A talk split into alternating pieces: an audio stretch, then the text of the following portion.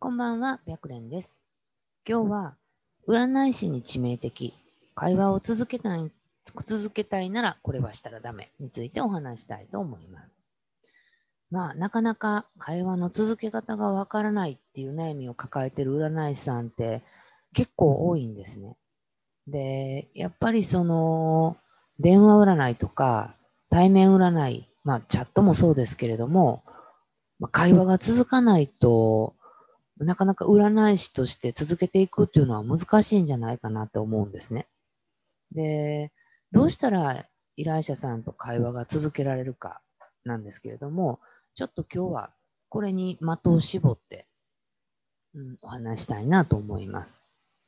で、とま、そもそも会話の続け方がわからない占い師さんの特徴って、まあ、いろいろあるんだけど、うんと、まあ、その一番、なんていうのかな、わかりやすいのが、メール鑑定なんですね。で、私の、えっ、と、メルマガの会員サイトの中には、メール鑑定で、えーかいあの鑑定結果作って送ってきてくれたら添削するよっていうのを置いてるんですけれども、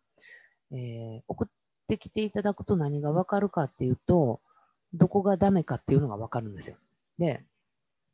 えーまあ、その文章を一つ見るだけで、まあ、占い師として、まあ、活躍できてるかどうかも実は分かっちゃったりするんですね。で、えーどういう部分で分かるかの、えー例題を出すと、まず基本的に短文です。で、最後が何々です、何々ますって終わってる方っていうのは、現段階ではちょっと、もうちょっと言葉がを足さないと難しいかなと思うんですね。で、えっと、短文じゃなくて、最後がですとか、ますで終わってる場合はまたちょっと違うかなと思うんだけど、なんか、一つの文章で丸、一つの文章で丸みたいな、なんていうか、短文で文章が終わっちゃってるパターンっていうのは、多分会話もなかなか続けれてないんじゃないかなと思ってます。で、うんと、だから一回その相談者さんの悩みっていうのを想定して、まあ実際にあの、それを出すとかじゃなくって自分の勉強の方法の一つとしてね、メール鑑定っていうのを作成してみるとわかると思うんですけれども、例えば、彼との相性はとても良いですとか、二人には明るい未来が待ち受けてますみたいな、こういうふうな短文です。で、こんな感じで、えー文章が作成されてる場合っていうのは、やっぱりちょっと残念な占い結果の伝え方をしてるんじゃないかなっていう気がするんですよ。で、じゃあどうしたらいいかなんですけれども、えーと、その答えは、文章っていうのをもう少し続けられる方法っていうのを考えれば良いんですね。で、えっ、と、まあ、例えば、あなたが電話占い師さんだった場合に、えー電話占いが難しいんではなくって、そもそもが多分会話が続かないっていうことが問題なんですよ。で、一つ例題を出したいと思うので、時間がある時にでも、うんと、私やったらどういうふうに伝えるかなっていうことを考えてもらえるといいかなと思うんですけれども、例えば相談内容として、えー不倫してる彼と今後結婚できますかっていうふうな相談内容が来たとします。で、えっ、と、この短文の、あのこ、こういうメール鑑定、こんな一文だけのメール鑑定が来るっていうことは、基本的にはほとんどないと思うんだけど、この、えー一文をどこまで膨らまして鑑定結果を作成できるか、ここが多分すごくポイントです。なので、まあ、句読点がついてても、短文で終わらせないような書き方っていうのができれば、えっ、と、あなた自身の、えーと占い師としての力っていうのはついていくと思います。なので、本当短い相談内容に対して、あなたっていう占い師さんがどこまで、えー鑑定結果として伝えてあげれるか、みたいなことを訓練の一つとしてね、やっていくっていうのもおすすめです。で、まずやっぱり占い師として、うんと、まあ、ちゃんと活躍していきたいなと思ってるんだったら、どうやって話を続けるかっていうことってやっぱり考える必要があるんですよ。だけど、えっ、と、本当これはしたらダメやなと思うのが、えっと、心の中で話をつなげんなとか、もっと喋らんなとか、これ以上続けへんかったらどうしようみたいに思ってしまうことなんですね。で、これを思ってしまうと、えー、占い師さんの方が実はパニックになっちゃうんですよ。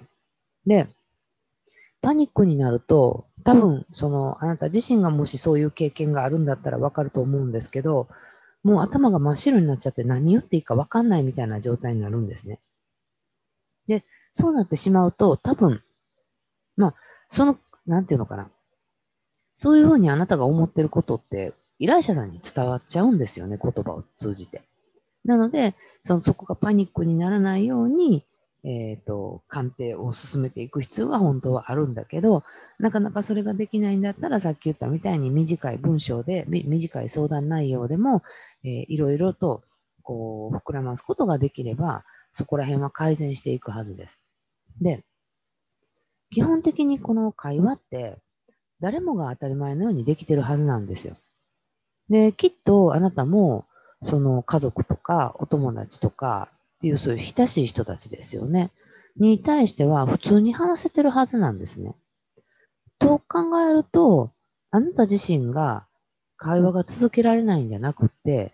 えー、占い師としてどう会話を続けていったらいいかがわからないっていうだけのことだったりするんですよ。なので、えー、まあ言ってみたら、ちゃんとその、どう伝えるか、どう伝えていったらいいかっていうことさえ分かれば、うんと、まあ何時間でも鑑定って本当に続くんですよね。で、例えば、そうですね、まあ、2、3時間ぐらいは本当普通にあって、長い人とかになると6時間とか7時間ぐらい鑑定する方もおられるんですね。で、えっ、ー、と、なんでそんだけ話ができるかって言ったら、やっぱりこう、どういう部分にどういうことを伝えていかなあかんかとかっていうことがある程度分かってるから。で、それができるようになると、まあ、もしあなたの今、平均鑑定分数が20分とか30分なんだったら、簡単に40分ぐらい、10分ぐらいは伸びるもんなんですね。で、伸ばすのがいいっていうわけではなくて、いつも言うみたいに、えっと、満足してもらうことが一番なんですよ。なので、20分、30分で終わってたとしても、リピーターさんになってくださってるんだったら何も問題はないです。で、問題になるのは、えー、リピーターさんになってもらえてない時ですよね。なので、リピーターさんになってもらえない場合は、えー、どこに問題があったか、必ずどこかに問題点はあるので、その時に何をどう伝えたらよかったのかなということを考える必要があるかなと思います。なので、あなた自身別に話ができないわけでもないし、会話自体が苦手っていうわけではないはずです。でただ単に会話の続き方が分かってないだけなので、そこをちょっと強化するために、短い相談内容、まあ今回、まあ宿題でもしやるんであれば、不倫してる彼と今後結婚できますかっていう相談内容に対して、どれぐらいの、えーと、文章で、えー、鑑定結果を書けるかっていうのを試してみるといいかなと思います。ということで、この占い師大学では、えー、プロ占い、プロの占い師さんがちょっとでも活躍できたらいいなと思って動画を配信しています。チャンネル登録がまだの方はチャンネル登録の方をよろしくお願いします。また、まあ、ちょっとでも質問に答えていけたらなと思ってるので、わからないことがあれば、LINE、えー、LINE 公式か、LINE 公式から質問を送っていただくか、クラブハウスの方から、えー、質問を投げかけ投げかけていただければ、直接お答えさせていただいてますので、えー、わかんないことがあれば聞いてきてください。ということで、本日の動画は終了です。ありがとうございました。